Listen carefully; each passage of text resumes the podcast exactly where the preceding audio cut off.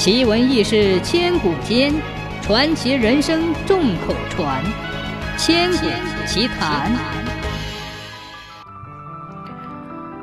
传说神将鲁班架起赵州桥的事，一传十，十传百，连神仙也知道了。这可惹恼了张国老、柴王爷和赵匡胤。有一天，张国老、柴王爷和赵匡胤一起来到赵州大石桥头，大喝一声。鲁班小子敢冒充神将，冒犯天地，真是狗胆包天！快出来，咱们较量一番！喊声惊动了四面八方的乡邻，他们一起跟着鲁班走了出来。鲁班面不改色，心不跳，笑着向张国老、柴王爷、赵匡胤躬身施礼道：“大仙们唤我来，不知有何见教？”众仙说。今天我们要跟你比试比试，看谁才是真神仙。鲁班道：“请问怎么个比试法？”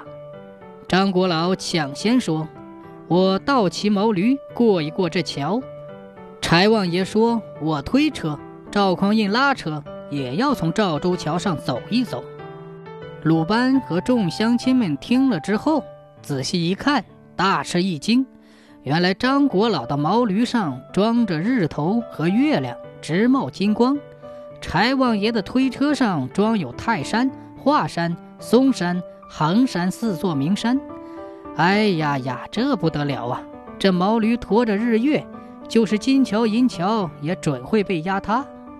张国老见众人吃惊害怕，说道：“我若能平安过桥，就算鲁班是神仙。”我愿把毛驴输给你。柴王爷也说：“我和赵匡胤若能平安过桥，愿将小推车留下。鲁班算是仙人。”鲁班瞪大眼睛打量一番这毛驴和小推车，又仔细瞅了瞅赵州桥，说：“好吧，君子一言，驷马难追，请大仙们过桥。”这下乡亲们一听，可急坏了。鲁班师傅，千万不能答应啊！不能让他们白白把桥毁了呀！鲁班笑着说：“乡亲们，别着急。”说罢，他脱下鞋，一个箭步跃身，跳进了河，站在了桥下。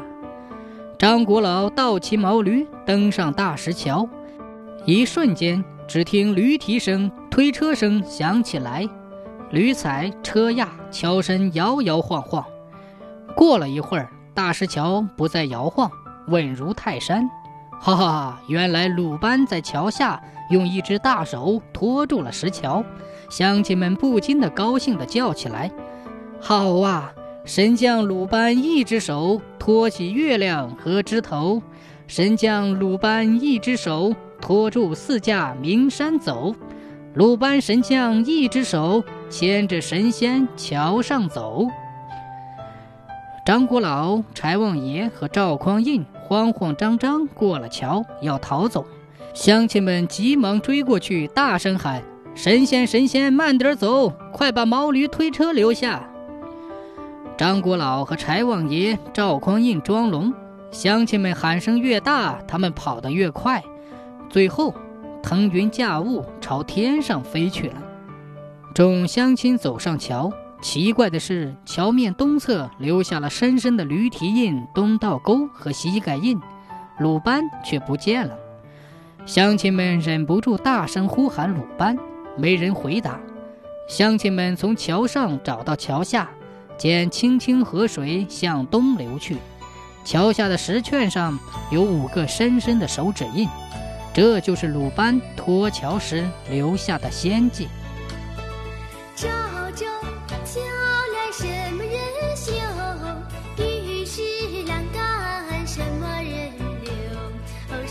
人骑驴桥上走？什么？